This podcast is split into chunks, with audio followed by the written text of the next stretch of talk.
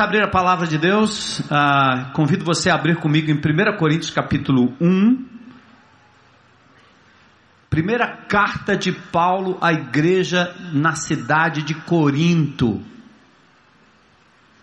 Então, toda vez que a gente menciona um, um nome desse estranho, eu, eu, me lembro a primeira vez que eu fui na igreja, a Heloísa era minha companheira de escola, e eu era daqueles meninos que fazia muita bagunça, greve, revolução, muita bagunça. Ela me convidou para ir na igreja dela e de tanto ela convidar, de tanto insistir, fazia igual aquela aquela viúva, né, que insistia demais. Eu disse, pá, eu vou para essa menina parar de me encher, tanto me convidar para esse negócio.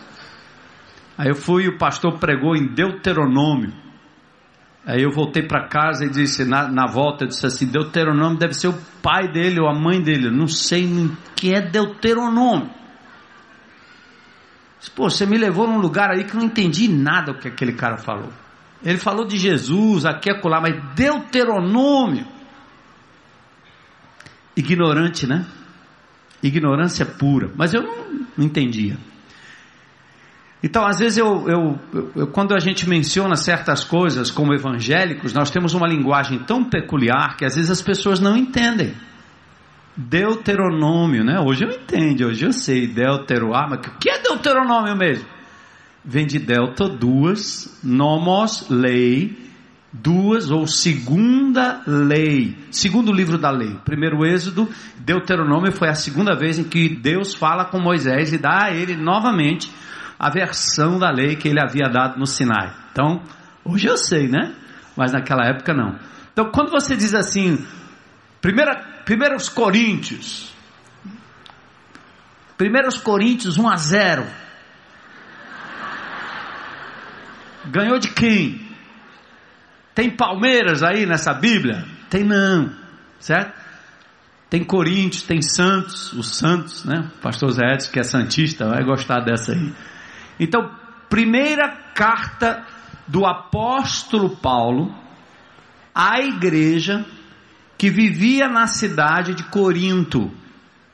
E para você entender, essa cidade existe até hoje.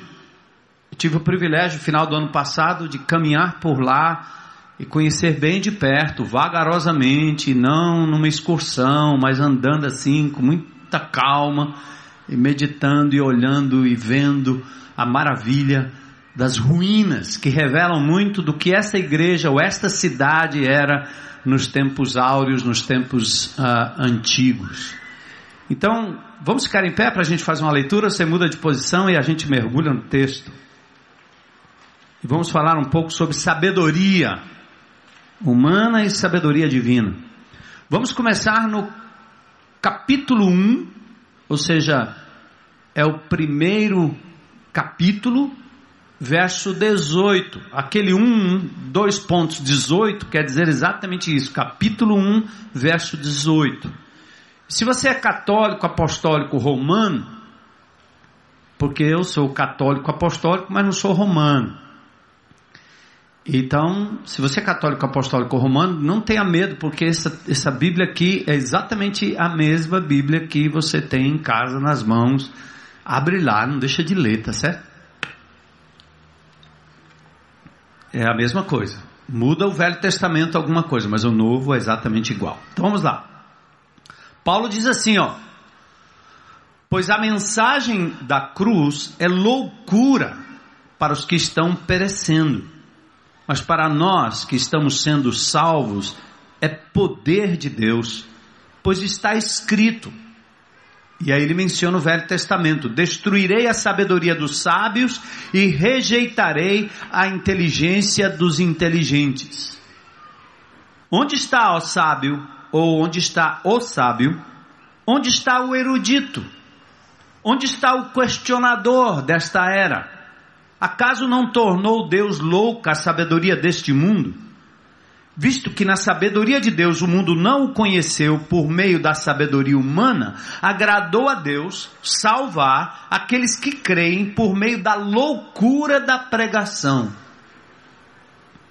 Os judeus pedem sinais miraculosos e os gregos procuram sabedoria. Nós, porém, pregamos a Cristo crucificado, o qual de fato é escândalo para os judeus e loucura para os gentios. Mas para os que foram chamados, tanto judeus como gregos, Cristo é o poder de Deus e a sabedoria de Deus. Porque a loucura de Deus é mais sábia que a sabedoria humana, e a fraqueza de Deus é mais forte do que a força do homem. Irmãos, pensem no que vocês eram quando foram chamados. Poucos eram sábios, segundo os padrões humanos. Poucos eram poderosos. Poucos eram de nobre nascimento. Mas Deus escolheu o que para o mundo é loucura, para envergonhar os sábios, e escolheu o que para o mundo é fraqueza, para envergonhar o que é forte. Ele escolheu o que para o mundo é insignificante, desprezado, e o que nada é, para reduzir a nada o que é, a fim de que ninguém se vanglorie diante dele. É, porém, por iniciativa dele que vocês estão em Cristo Jesus, o qual se tornou sabedoria de Deus para nós, isto é, justiça, santidade e redenção. Para que, como está escrito, quem se gloriar, glorie-se no Senhor. Eu mesmo, irmãos, capítulo 2. Quando estive entre vocês, não fui com discurso eloquente, nem com muita sabedoria, para lhes proclamar os mistérios de Deus. Olha o verso 2: guarde e grave isso, pois decidi nada saber entre vocês, a não ser o que, gente? Jesus Cristo e este crucificado.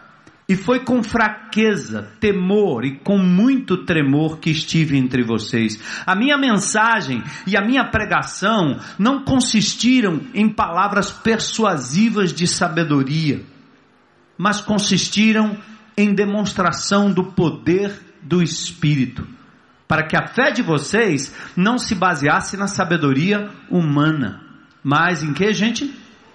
No poder de Deus. E aí, o apóstolo Paulo continua dizendo: entretanto, falamos de sabedoria entre os que já têm maturidade, mas não da sabedoria desta era, ou dos poderosos desta era, que estão sendo reduzidos a nada.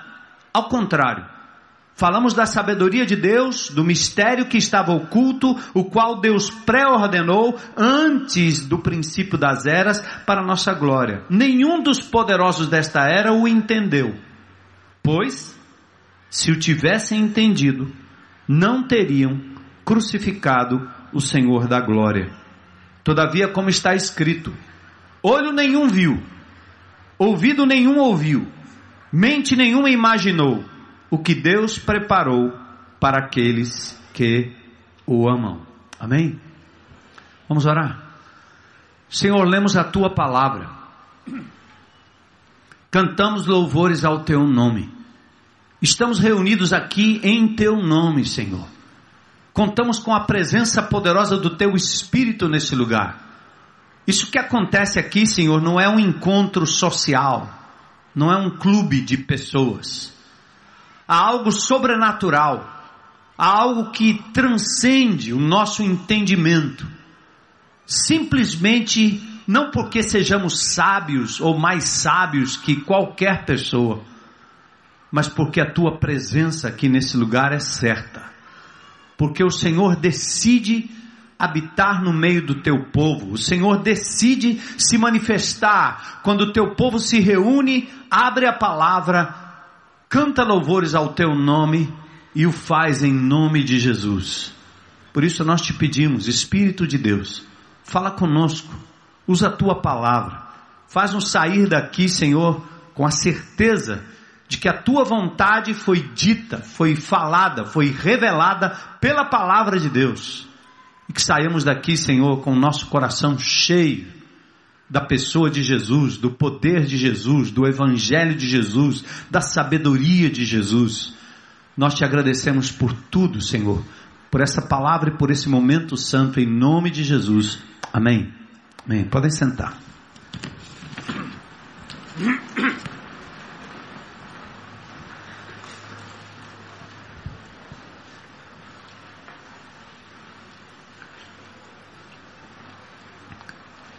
Sabedoria humana versus sabedoria divina. Eu quero começar dizendo para vocês que nesses dias, quem frequenta as redes sociais, eu faço e tento fazer com moderação para não ser engolido por essa mania para entender que a comunicação ela deve ser também pessoal, visual e não só através da digitação dos dedinhos ágeis ou dos infinitos vídeos que circulam aí pela internet. Mas se você perceber nesses dias, todos nós, quase que indistintamente, estamos sendo convidados a assumirmos lados em teses, em debates, em matérias de cunho nacional. Todo mundo está interessado em saber qual é a sua posição. Eu tenho ouvido isso muito. Às vezes eu fico pensando, de que importa minha opinião sobre isso? Vai mudar em quê? Eu às vezes prefiro não opinar. Mas até porque eu começo a perceber que essa questão de você estar hoje opinando entre uma coisa ou outra, uma pessoa ou outra, parece que está virando uma espécie de mania ou uma espécie de promoção, não só de quem propõe, mas também de quem curte. E diz, eu estou do lado do bem, ah, eu estou do lado do mal, ah, eu estou do lado disso, eu estou do lado daquilo, e aí vai. E você começa a se tornar especialista nisso e às vezes briga com o seu irmão, briga com o seu amigo, briga com pessoas que você nem conhece, classifica as pessoas por qualquer frase, por qualquer coisa que está sendo dito, porque virou moda colocar pessoas em lados opostos às vezes rompendo a própria relação na família, rompendo a relação entre amigos, rompendo a relação no trabalho, rompendo a relação no próprio meio do corpo de Cristo. É como se o inimigo de Deus estivesse achando uma fórmula certa para dividir a casa de Deus. Uma casa dividida não subsiste. Um exército dividido não subsiste. Cabeça dividida não subsiste. Então aí vem perguntas do tipo assim: você é contra ou a favor da redução da maioridade penal? Você é contra ou a favor da pena de morte? Agora nós temos uma polarização bem recente: você é Cunha ou você é Dilma? Essa é recente. Você é a favor de Sérgio Moro, nosso juiz federal encarregado da Operação Lava Jato, ou você é contra?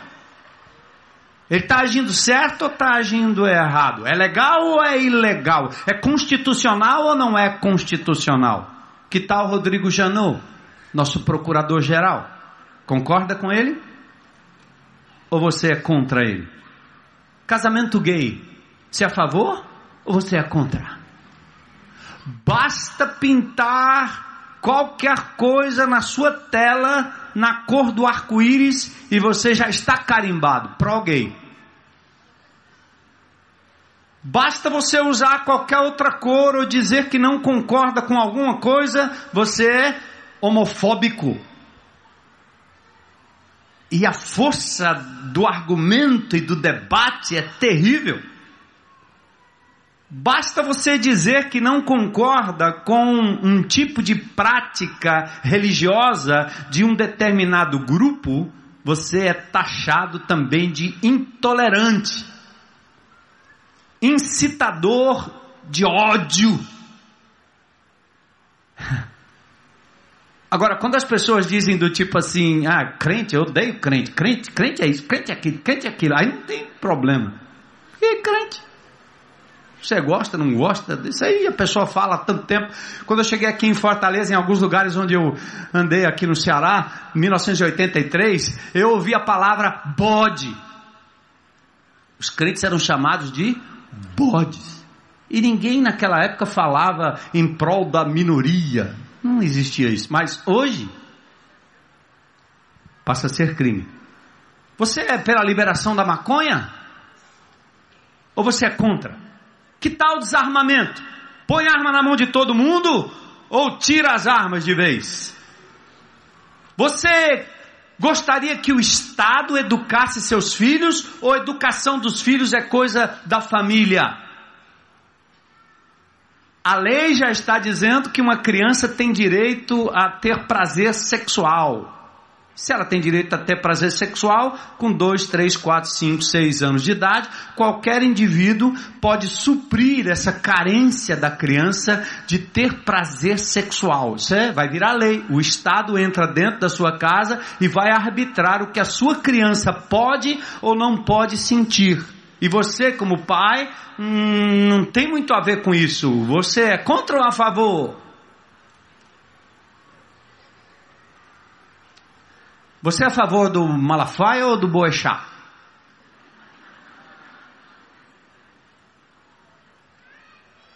Mas o Malafaia pediu um aluguel. Mas ele tem um jato. Mas ele fala. Mas ele é nosso. E aí vai, aí vai, aí vai. Essa é uma polarização que vai nos remetendo aos extremos, que vai nos encurralando num canto, às vezes nos promovendo, às vezes nos derrubando como povo de Deus. E isso aconteceu com Jesus também. Quer ver como foi? Em Mateus no capítulo 22, verso 17, alguns se aproximaram de Jesus e disseram assim: Qual é a tua opinião? O que é que você pensa, Jesus? Dá para você entrar nessa lista aqui eu publiquei no meu Facebook e nós estamos querendo se você vai curtir ou não vai curtir Jesus. A pergunta é essa, Mateus 22, 17: é lícito pagar imposto a César ou não?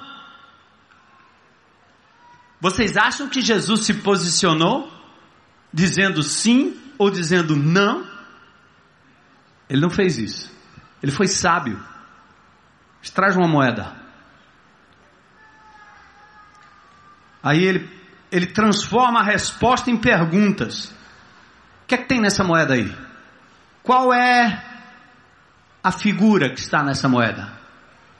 É de César? Ah.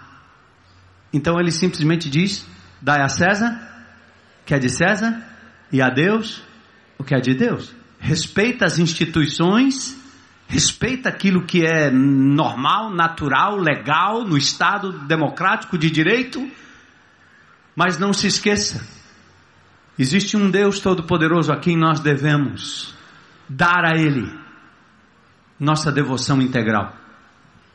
Portanto, ele não responde perguntinhas de blogs, nem de Facebook, nem de WhatsApp. Ele não está na rede social de Jerusalém respondendo e assumindo lados, mas ele está agindo com sabedoria. Sabe por quê? O texto de Mateus já diz assim: Jesus percebeu a má intenção de quem fazia a pergunta, querendo encurralá-lo, querendo colocá-lo na berlinda, querendo que ele tropeçasse, que ele assumisse lados para assim poder atirar um adversário visível. E Jesus diz: hipócritas, por que é que vocês estão me colocando à prova? Seu real desejo não é saber minha opinião, seu real, de, real desejo é me classificar para poder me detonar, me arrebentar. É isso que você quer. Você não está interessado em saber sobre a minha vida, o que eu faço, como eu vivo. Você não está interessado em saber como eu estou, se eu estou doente, se eu não estou doente. Você não está interessado no que eu faço no dia a dia, você quer minha opinião para levantar uma bandeira e achar que eu vou ser identificado como pessoa pela bandeira que eu levanto. Hoje é uma, amanhã pode ser outra bandeira. Estamos nos, nos especializando nisso. Ah, pastor, por que você está dizendo tudo isso? Porque o nosso texto nos leva exatamente a isso. O apóstolo Paulo, mas antes de entrar no texto em si, deixe-me falar de duas circunstâncias ou de, de, de dois sujeitos desse texto. Paulo, primeiro Paulo, depois Corinto, a cidade de Corinto. A cidade de Corinto era uma cidade cosmopolitana, uma cidade de muitos negócios, uma cidade que tinha adoração a vários deuses. Os o panteão inteiro grego estava lá representado. Aliás, existia e existe o panteão. Pan, todos. Theon, Deus. Todos os deuses contemplados. Corinto era a cidade dos jogos, não dos jogos olímpicos, mas de um, um, tipo de jogo do Istmo de Corinto que acontecia de dois em dois anos, como os Jogos Pan-Americanos, por exemplo.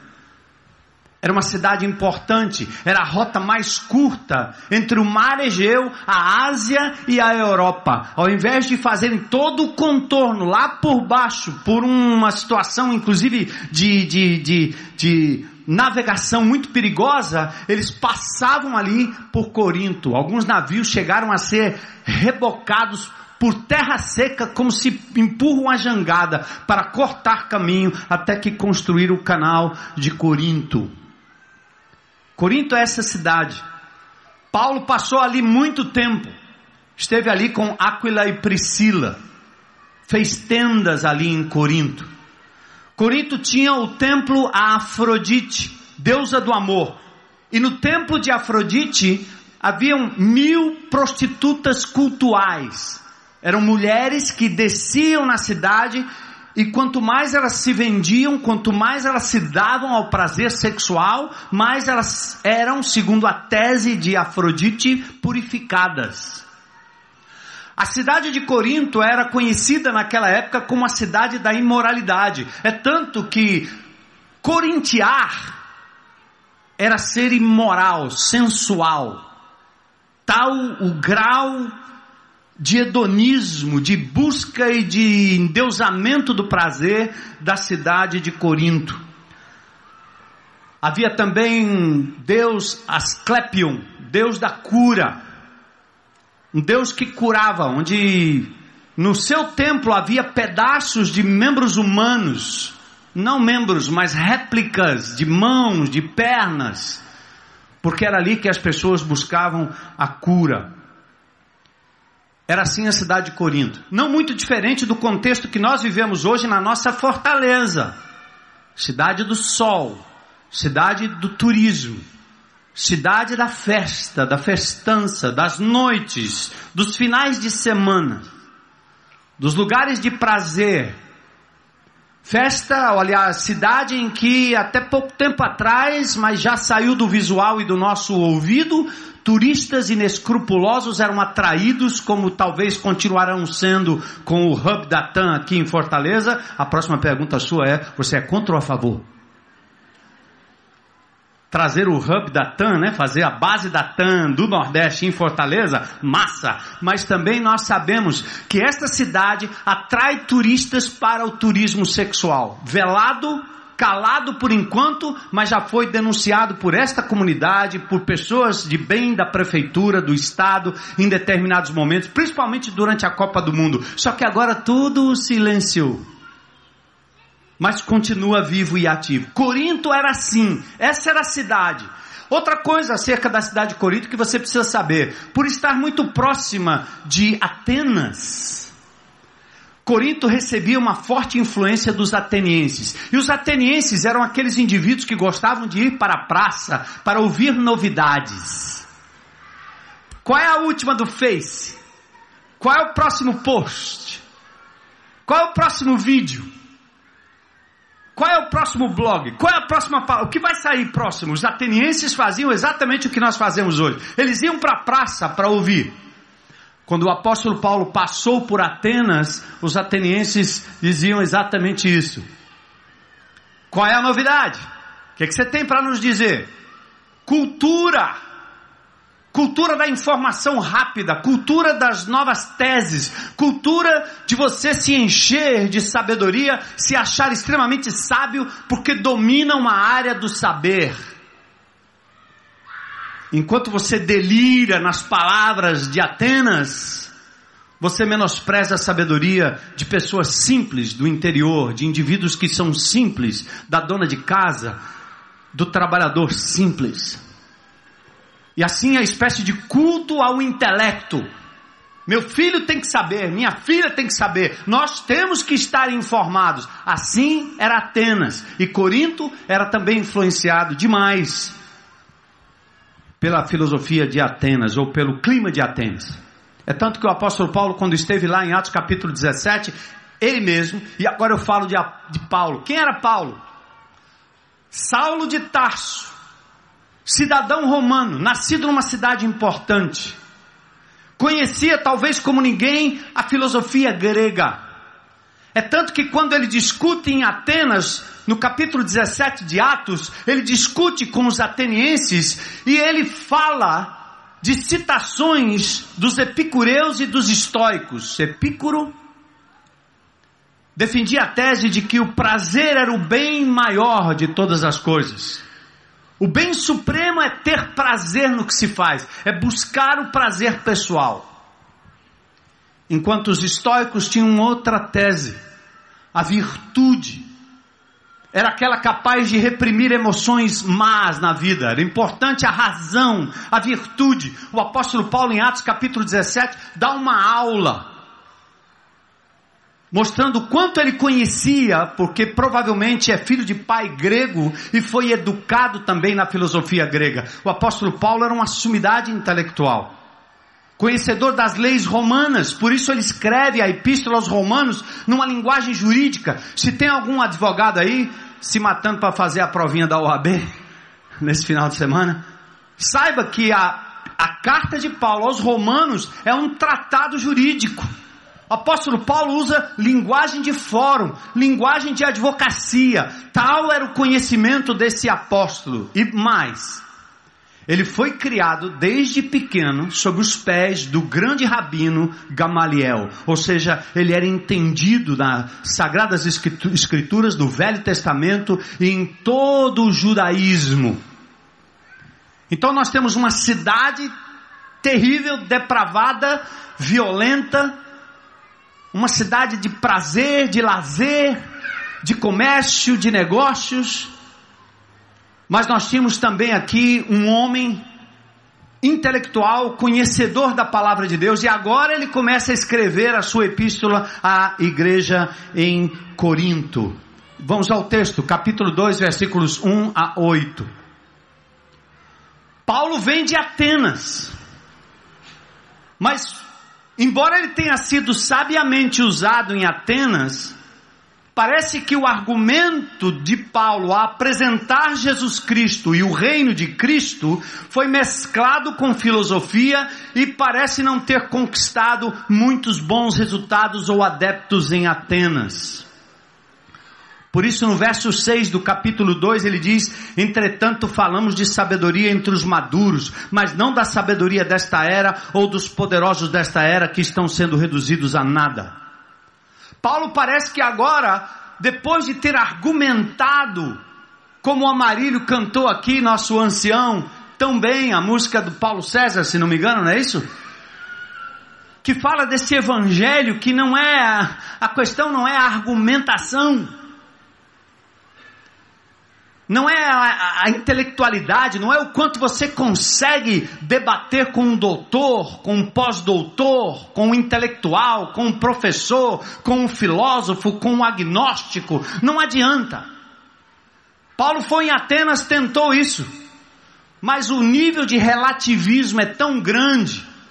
E o nível de incredulidade de algumas pessoas é tão grande que mesmo que eles pudessem ser convencidos da existência de Deus e da pessoa de Jesus, eles decidem a priori não acreditar no Evangelho. E aí você não ganha. O apóstolo Paulo vem de Atenas com essa experiência. Aí ele vai para Corinto. E ele diz agora qual é o cerne da sabedoria divina. Ele chama a sabedoria divina de mistério, de evangelho. E talvez a palavra que eu queria deixar hoje à noite a vocês é a palavra que Deus tem colocado no meu coração, está batendo aqui no meu coração e na minha mente, para dizer assim, meu irmão, nós temos que nos especializar em Jesus Cristo e este crucificado. Nós temos que nos especializar como discípulos de Jesus neste que foi o maior de todos os seres que jamais passou por essa terra. Jesus, o único, Senhor absoluto, Verbo, razão, que se fez carne, que se fez gente, que habitou entre nós. E toda vez que nós tentarmos misturar evangelho, discipulado de Jesus, com outras matérias subjacentes, nós vamos perecer. Vamos cair no ridículo. Vamos fazer mau uso do argumento bíblico. Vamos deixar de pregar aquilo que de verdade não só convence a mente, mas aquilo que muda o coração do ser humano. Então o resumo é este. Paulo chama de mistério. Vamos conhecer um pouquinho. Verso 7. Ele diz: pelo contrário, falamos da sabedoria de Deus, do mistério que estava oculto, o qual Deus preordenou antes do princípio das eras para a nossa glória. O que ele está dizendo é que lá no Velho Testamento, lá em Gênesis, lá no início, quando o homem põe tudo a perder, desobedecendo a Deus, querendo ser ele o dono da terra, sem uma ligação com Deus, ali Deus já dá para ele uma espécie de resumo do Evangelho, Gênesis 3,15. E ele vai revelando esse Evangelho pouco a pouco, como uma espécie de mistério para Noé, para Abraão, que veio de Ur dos Caldeus que passou o Eufrates, local onde hoje os curdos estão resistindo na Síria ao exército islâmico. Exatamente naquele lugar que Abraão vem, a ele foi revelado que um descendente nasceria de Abraão, da sua família. E esse descendente seria a semente prometida em Gênesis 3,15. Lá, Abraão não entendia tudo. Quando nasce Isaac, Deus pede para sacrificar Isaac. Abraão pensou: que loucura! Ele está dizendo que um descendente meu vai reinar, vai resgatar, vai trazer esperança para a raça humana e ele me manda matar o descendente. Não faz sentido. Até que Deus providencia o cordeirinho, na hora que Abraão prova sua fé e sua obediência a Deus, levantando o cutelo para matar o seu filho nascido legitimamente, não arranjado como foi com Agar quando nasceu Ismael. Mas o plano ainda estava se desenrolando, se desenvolvendo, por isso é chamado um mistério. E vem o povo no Egito, vem Moisés, depois vem Davi, depois Salomão, os profetas, e aí, lá em Isaías, há uma espécie de codificação de que esse descendente ainda estaria por nascer, que ele seria primeiramente um servo sofredor antes de ser o senhor da história, que ele nasceria da virgem, Isaías 7,14. Eis que a virgem conceberá e dará à luz um filho. E aí vem o seu nome, sua graça, seu poder maravilhoso, conselheiro, Deus forte, Pai da eternidade, ou Pai eternamente, Príncipe da paz, Emanuel seria o seu nome. O mistério foi sendo revelado no Velho Testamento até que Jesus vem e o próprio mistério de Deus anda entre a gente. Se autodenomina, porque tinha autoridade para isso, o Filho de Deus. Deus presente entre nós digno de adoração, jamais rejeitada. Até Maria, sua mãe, aponta para ele: façam tudo o que ele disser, e o chama de meu Salvador. Minha alma engrandece ao Senhor, meu espírito se alegra em Deus, meu Salvador. Esse é o mistério que o apóstolo Paulo está dizendo à igreja de Corinto. Presta atenção, meus irmãos.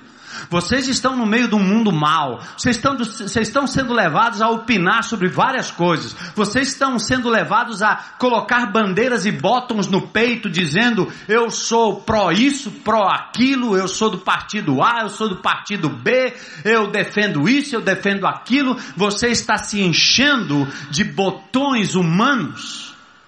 Quando Deus lhe chamou, nos chamou para representar o seu filho aqui na terra.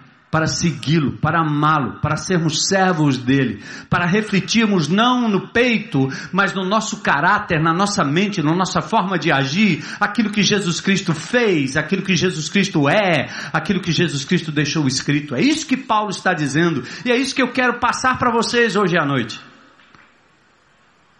Vamos voltar ao cerne do Evangelho. A sabedoria divina é mistério revelado. Paulo diz: Eu não usei de eloquência, verso 1, tampouco de sabedoria humana, ou seja, grega, filosófica, ao proclamar os mistérios de Deus. Aí ele começa a dizer o seguinte: Veja, gente, eu me apresentei no meio de vocês com fraqueza, com temor e tremor. Sabe por quê? Paulo agora talvez reflete não na sua língua, porque ele sabia como argumentar. Paulo era muito inteligente.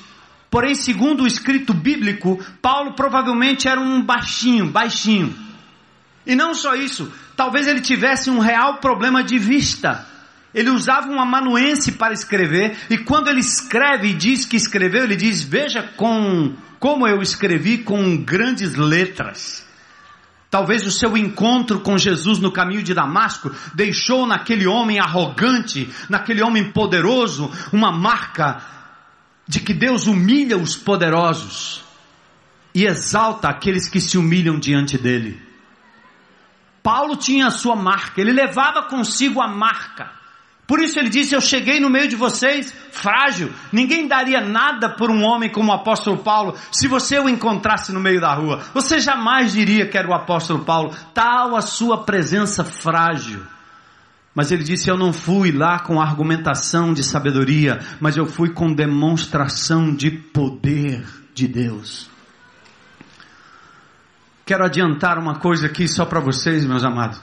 O que Deus tem me dito pessoalmente, para mim, como lição, para este homem frágil, imperfeito, pecador, é que talvez a melhor maneira de ajudar esse país a cuidar dos seus adolescentes é amando resgatando, abraçando, dando a eles aquilo que o Estado não dá, que a família não dá, que as pessoas não dão, fazem de conta que dão.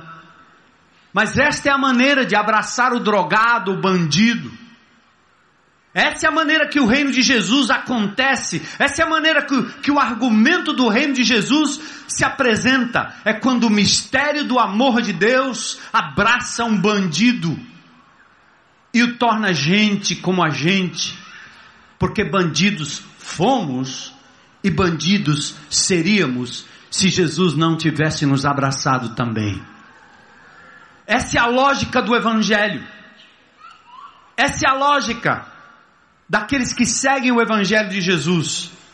Aí Paulo define o mistério. Ele diz: Eu mesmo, irmãos, quando estive entre vocês, não fui com discurso de eloquência, mas quis proclamar os mistérios de Deus. Paulo usa essa palavra mistério, sabe por quê? Os gregos conheciam uma religião que era uma religião de mistérios. Essa religião era ligada aos rituais e oráculos de mistérios ocultos, como o de Eleusis cujas cerimônias eram secretas, cerimônias de iniciação proibidas de serem reveladas. Mistério. Já viram essa coisa do mistério? Olha a cerimônia. Eles reuniam quase 3 mil pessoas. E no ritual incluía o que? Ramos, encenações, homens que se vestiam com traje de mulher. Era o culto de iniciação deles. Eles tinham uma bebida alucinógena que fazia eles ficarem um pouco lelé da cabeça, tirava eles fora da consciência normal. Lembra que eu falei para vocês? Que algumas seitas usam esse negócio de tirar você, de tirar a sua consciência normal, para você não pensar, para você não encarar a realidade da vida, e talvez achar num alucinógeno. Eu fazia isso com meus baseados quando eu não conhecia Jesus, achando um estado alterado da mente para compor, para ficar valente, para ganhar coragem e assim, algumas seitas faziam isso nas religiões de mistério, e o apóstolo Paulo diz: o mistério de Jesus não é oculto, não é coisa que você possa esconder, muito pelo contrário, o mistério de Cristo foi revelado, é Cristo no nosso meio, Cristo em nós, a esperança da glória. é o caráter de Cristo, é a marca de Cristo em nós.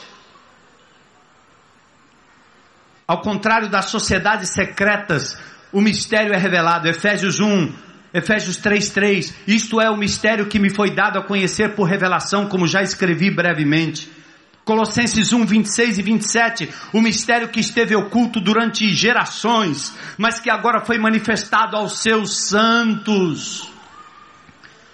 A ele quis Deus dar a conhecer entre os gentios a gloriosa riqueza desse mistério, que é o que? Cristo em vocês, a esperança da glória. Mistério do qual nós nos tornamos encarregados, não de esconder, mas de revelar. As religiões de mistérios ocultos escondem os rituais maçônicos, os rituais do daime, os rituais que ocorrem em algumas, algumas seitas e algumas religiões, e aqui pausa. Dizer isso, denunciar isso, contrastar isso com o Evangelho de Jesus, não é preconceito, é direito de se opinar a respeito, de informar o povo de Deus. Existem religiões cujos rituais de entrada são mistério, não podem ser revelados. Alguns chegam ao ridículo, pessoas se expõem ao ridículo, porque eu já vi, porque eu já tive contato com pessoas da minha família que viveram essas loucuras de rituais secretos que os colocam numa confraria da qual se livram sob ameaça. É crítica? Não. Fato. São rituais ocultos, rituais nas esquinas, rituais nos becos, rituais com sangue, rituais com animais, rituais estranhos. O Evangelho, não. Paulo diz que o Evangelho é Cristo, o mistério é Cristo em nós, a esperança da glória, e que nós fomos feitos depositários, encarregados e porta-vozes, 1 Coríntios 4:1. Portanto, que todos nos considerem como servos de Cristo e encarregados deste mistério. Foi isso que Deus colocou na minha mão e na sua mão. Enquanto nós vivemos nesse mundo, somos papai, mamãe, empresário, empregado, temos casas, temos carros, aposentadoria, dinheiro na poupança, a bicicleta. Enquanto Deus nos deu alguma coisa para a gente subsistir e curtir aqui neste mundo, lembre-se, isso é secundário. Deus lhe deu em primeira mão uma missão. Ser discípulo que faz discípulo, encarregados dos mistérios de Cristo, levar às pessoas aquilo que de fato pode mudar a vida do homem de dentro para fora. Somos encarregados deste mistério. É a boa notícia do Evangelho. E aí, amados, olha o que o apóstolo Paulo diz no verso 2 do capítulo 2. Temos o texto bíblico, por favor?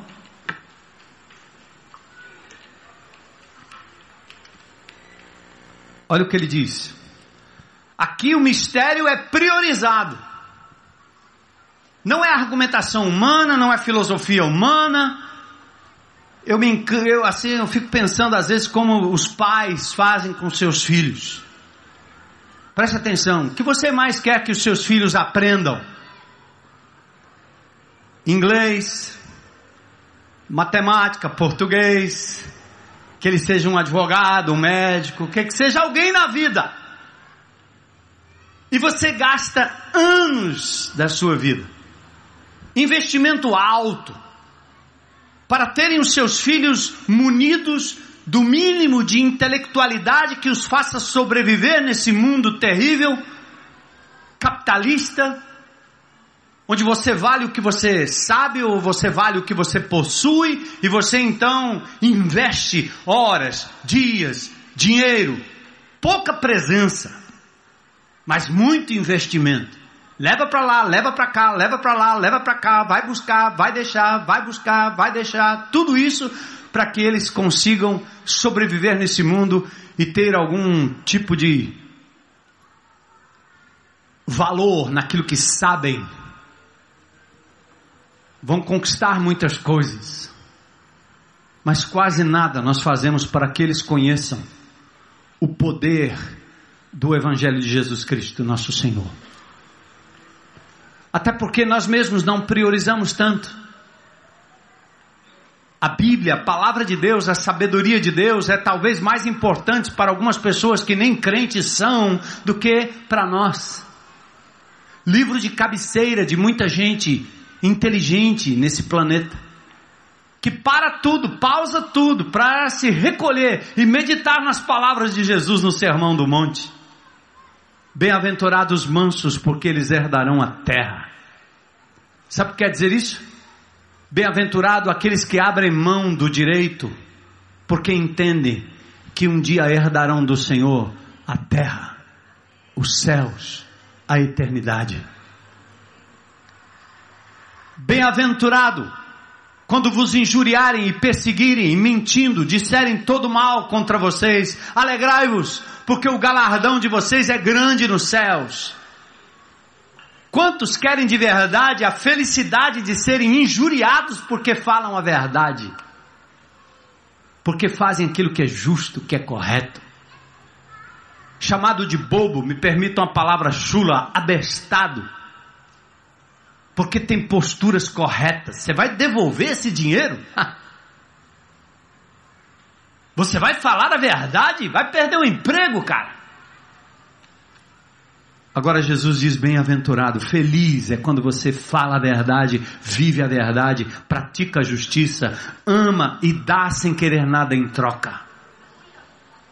Bem-aventurados limpos de coração, porque eles verão a Deus. Quantas horas você gasta dizendo para os seus filhos esta sabedoria divina que é o mistério de Deus revelado, palavra de Jesus? Quantas horas?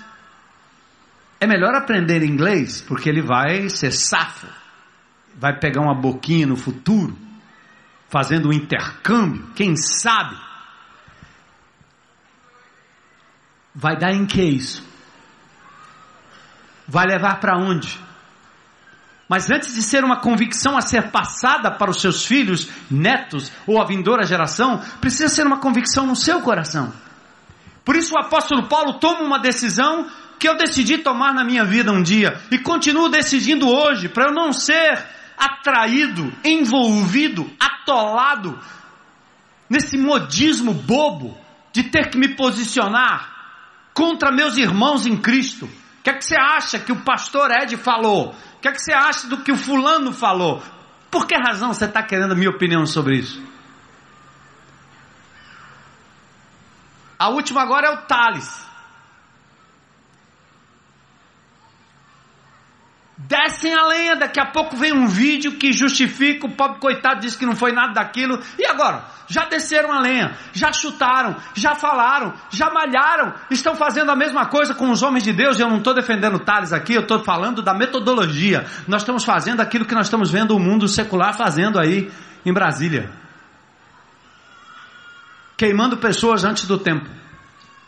E vão continuar queimando. E se te pegarem, te queimam. Se me pegarem, me queimam também. É rápido. Paulo diz: Eu decidi, olha a decisão que eu queria levar vocês hoje à noite a saírem daqui com isso. Não quer dizer que você não tenha opinião sobre as coisas que acontecem ao seu redor, mas em nome de Jesus, prioriza.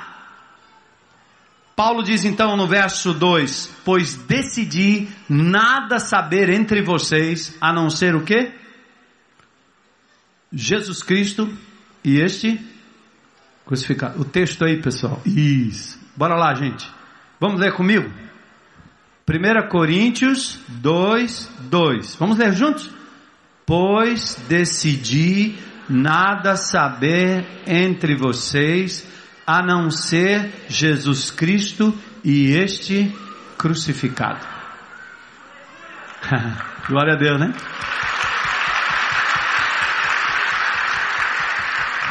O mistério priorizado. Essa é a hora que o conteúdo da nossa fé precisa ser simplificado. Chega de discutir o sexo dos anjos.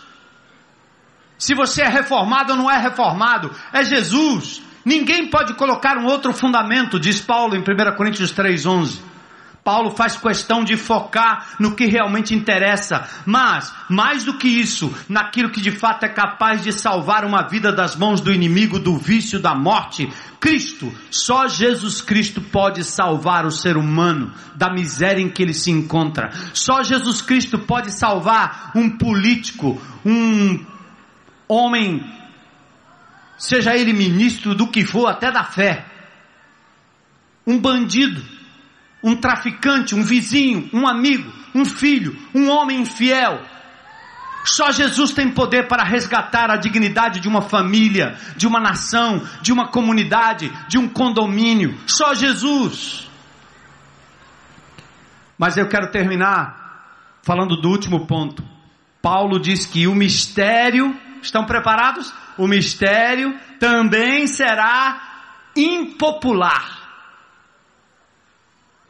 Ser de Cristo, falar de Cristo, meu amigo, não é fácil não. Eu vi hoje da boca de um menino lá no Dendê, maiorzão do que eu, assim, que lembrava do Aristides. Quando uma pessoa falou sobre ter sido batizado tempos atrás numa igreja evangélica, ele, ele falou de bate-pronto. Ele disse: batismo, que eu quero ver é ter compromisso com Jesus dia a dia, porque aí é sufoco, meu amigo. Ele disse que é sufoco, ser crente é sufoco. Isso não é para qualquer um, não, meu. Ele usou uma linguagem lá que eu não entendi direito. Quase eu chamo o João Batista para traduzir, mas eu entendi isso. Ser crente de verdade é sufoco. É sufoco ou não é, gente? É. Jesus disse: No mundo vocês vão ter aflições. E ele disse: Tem de bom ânimo, eu venci o mundo. Paulo diz, verso 8: Nenhum dos poderosos desta era entendeu o mistério de Cristo, pois se tivesse entendido, não teriam crucificado o Senhor da glória. Mataram Jesus, gente.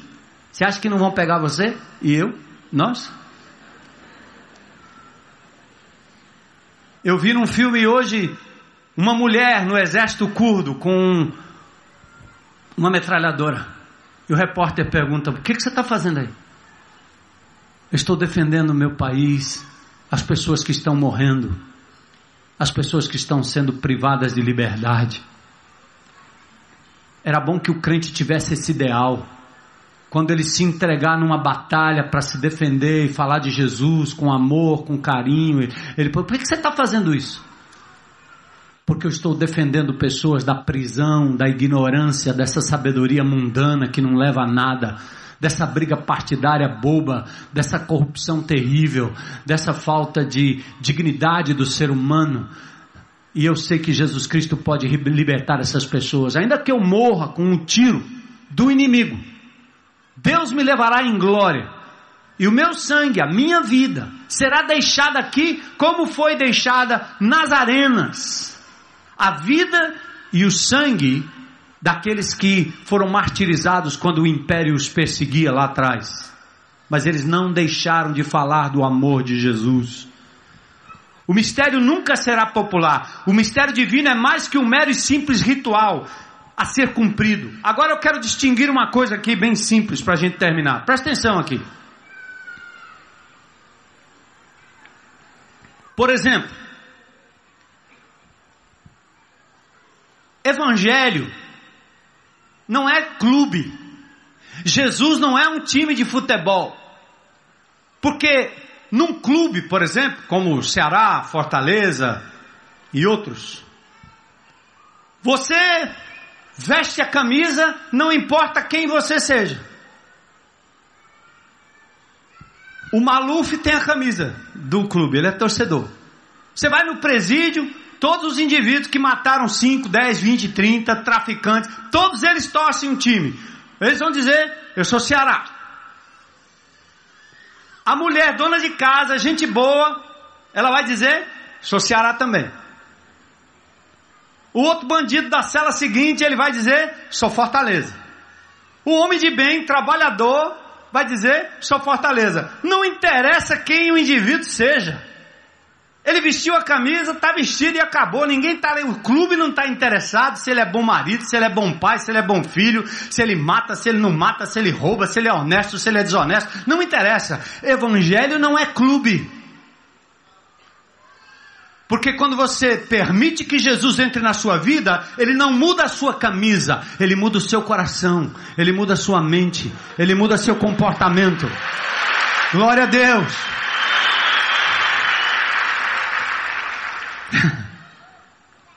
Cristianismo não funciona assim. Ele traz consigo um mistério ao ser, ao ser revelado. Ele exige arrependimento, mudança de hábito, moral elevada, vida reta e justa, compromisso com a verdade, amor primeiro a Deus, depois ao próximo. Por isso, amados, João Batista, ele é o exemplo de quem revelou o mistério. Ele dizia: arrependam-se, porque o reino de Deus está próximo. Ele anunciou, vinha gente de toda parte, confessando seus pecados e eram batizados no Rio Jordão. Quando muitos fariseus chegavam e viam que ele estava batizando, João Batista vira para eles e diz: raça de víboras. Eu encontrei hoje com um médico e tenho acompanhado o problema do sistema de saúde no nosso país. Tem gente morrendo nos corredores dos nossos hospitais. Tem gente sem remédio. Hoje eu vi um calhamaço de remédios sendo distribuídos ali do Dendê e um profissional de saúde começou a me dizer o que, é que está acontecendo no nosso sistema único de saúde, o que, é que está acontecendo nos nossos hospitais, por que é que não tem médico, por que é que não tem hospitais suficientes, por que é que não tem remédio suficiente para as pessoas, por que é? Porque o dinheiro está na Suíça, porque o dinheiro está empregado em outra coisa. O homem de Deus, a mulher de Deus, o filho de Deus tem que ser que nem João Batista, pregar a essas pessoas arrependimento. O reino de Deus está vindo. Essa maldade será julgada não por mim, mas pelo Senhor do universo, pelo Senhor dos senhores. Mas o Evangelho tem que nos dar essa isenção de poder dizer raça de víboras. Olha o que vocês estão fazendo com o povo com as pessoas comuns, com as crianças do Dendê, com as crianças do Ancuri. Olha lá. E você que não é torcedor de clube, sente no seu coração, tira um pouco do que você tem. Cuida daquilo que Deus tem lhe dado com carinho. Não desperdiça, não desperdiça, porque você pensa naquele menino da esquina. Isso para você não ir para os países africanos, onde se matam pessoas e onde crianças morrem de inanição todos os dias, aos milhares. João Batista tinha essa isenção. João disse: Não pense que vocês podem dizer de si mesmo, nosso pai é Abraão, que era o que eles diziam. O machado está posto à raiz. Mas sabe o que aconteceu com João Batista? Tiraram a cabeça dele, porque ele denunciou um engodo na família de Herodes. Perdeu a cabeça, foi decapitado. Por isso Herodes tramou contra os primogênitos para matar Jesus. Por isso os sacerdotes crucificaram Jesus. Saulo perseguia e mandava matar os cristãos, e vai acontecer com a gente também. Você quer ser honesto? Quer falar a verdade? Quer viver como, como Jesus viveu? Você vai ser perseguido. Está pronto? Paulo disse: Eu decido não saber outra coisa, não dizer outra coisa, não pregar outra coisa, a não ser Jesus e este crucificado. Amém? Paulo faz questão de focar no que realmente interessa. Mais do que isso, naquilo que de fato é capaz de salvar uma vida das mãos do inimigo, do vício, da morte. Cristo, só Jesus Cristo. Eu quero convidar você a fazer parte desses que, embora sejam inteligentes, e todos vocês são, Deus tem dado a cada um de vocês uma sabedoria, mesmo você que não tem um diploma na mão de doutor, você é doutor. Eu estou vendo aqui o pessoal do grão aí, né? Do reciclando. Cara, esses caras são doutores na vida.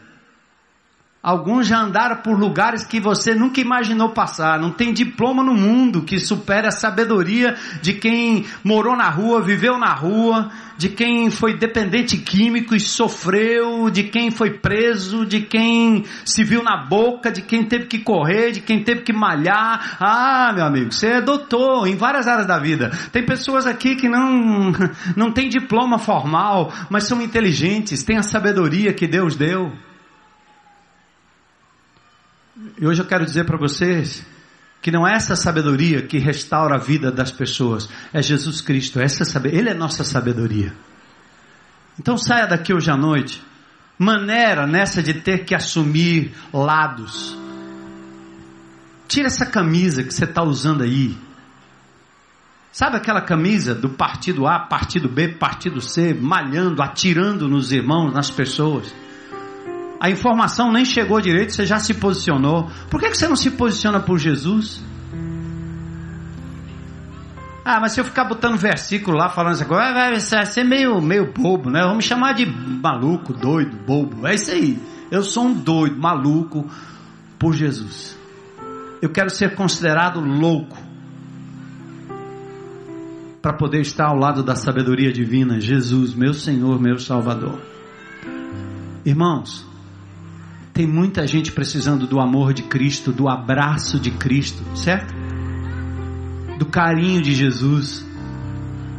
Você baixar para falar com a criança que não sabe nem quem são os pais, que os pais morreram de AIDS, morreram de overdose. Isso é sabedoria divina. Não precisa argumento, precisa poder demonstrado. Amor. Abra sua casa, recebe seus amigos. Eles são filósofos, intelectuais, são doutores em tudo, mas eles estão carentes do amor de Jesus. Aquele amor que não quer nada em troca, só amar, só amar, só dar. Diga para eles que há um Deus real, verdadeiro. Há um Cristo que veio a esse mundo, que morreu por nós, que demonstrou amor na cruz do Calvário. Diga para eles que a morte tem jeito, eu estou ouvindo esses dias as pessoas só não tem jeito é para morte, para tudo tem jeito. Até para morte tem jeito, amigo.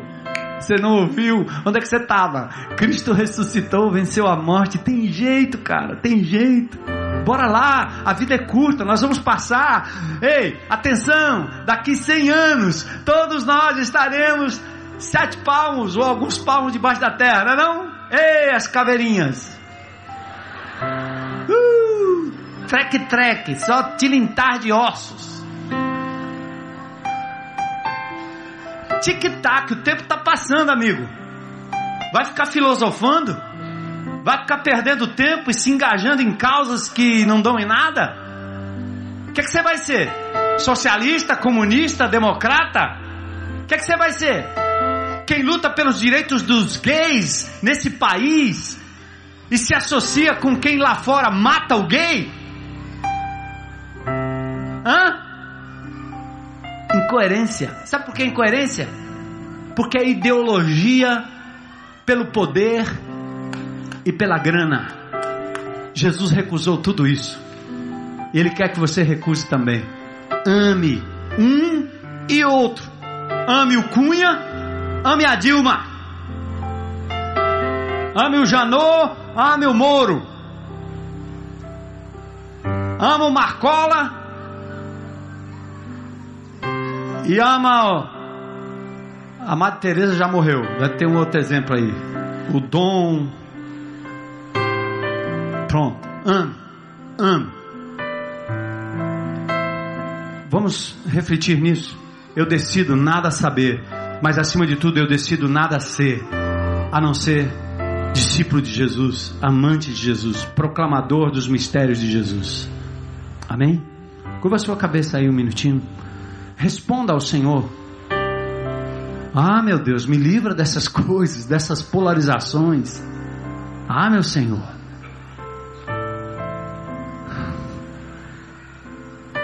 Faz uma limpeza lá. Vem para a rua. Você vai para a rua? Eu vou para a rua. Aliás, eu estava na rua. E vou para a rua para falar do amor de Jesus. Tem jeito. Brasil tem jeito. A criança tem jeito, o adolescente tem jeito, a família tem jeito, o homem tem jeito, a mulher tem jeito. Jesus dá jeito.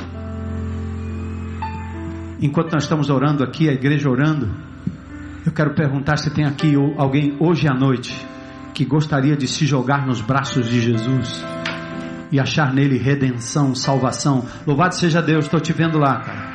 Glória a Deus, glória a Deus, glória a Deus, aleluia, aleluia, aleluia. Sabe o que é isso aí? Coragem para dizer publicamente: Eu sou de Jesus, eu quero ser Jesus, eu quero ser de Jesus, eu quero aceitar Jesus, quero andar com Jesus, quero aprender de Jesus, quero caminhar com Jesus, quero receber o perdão de Jesus. Tem mais alguém aí? Coragem para levantar as mãos, ficar de pé, fazer um gesto aí? Não é para mim, não. Nem é para a igreja, é para Jesus, mas é público. Como quem tem orgulho de andar com a camisa do seu clube, nós temos orgulho de levantar a mão e dizer: Eu sou de Jesus, eu quero Jesus como meu Senhor e meu Salvador. Deus te abençoe, cara. Valeu, valeu, valeu. Vamos ficar em pé? Eu quero convidar você que tomou essa decisão por Jesus a sair do seu lugar e vir aqui à frente.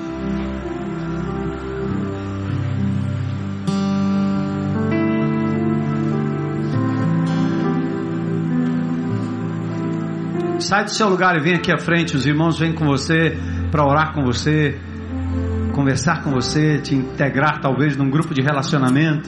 A igreja é reunida nas casas, nas vielas, nos cantos, vários lugares. Alguns irmãos nossos estão ocupando postos-chave no governo, em Brasília, na abolição, ou no Palácio da Abolição, no Palácio do Bispo, que não é meu, é do prefeito. Vamos orar por esses irmãos Deus te colocou na universidade, Deus te colocou na faculdade, Deus te colocou naquele trabalho, naquele emprego. Lute por Jesus. Tira as outras bandeiras. Deixa os bispos e os malafaias para lá. Não vale a pena me citar, me defender. Não vale a pena andar atrás de um homem. Vale a pena andar atrás de Jesus. Deus que se fez homem. Emanuel, Deus conosco.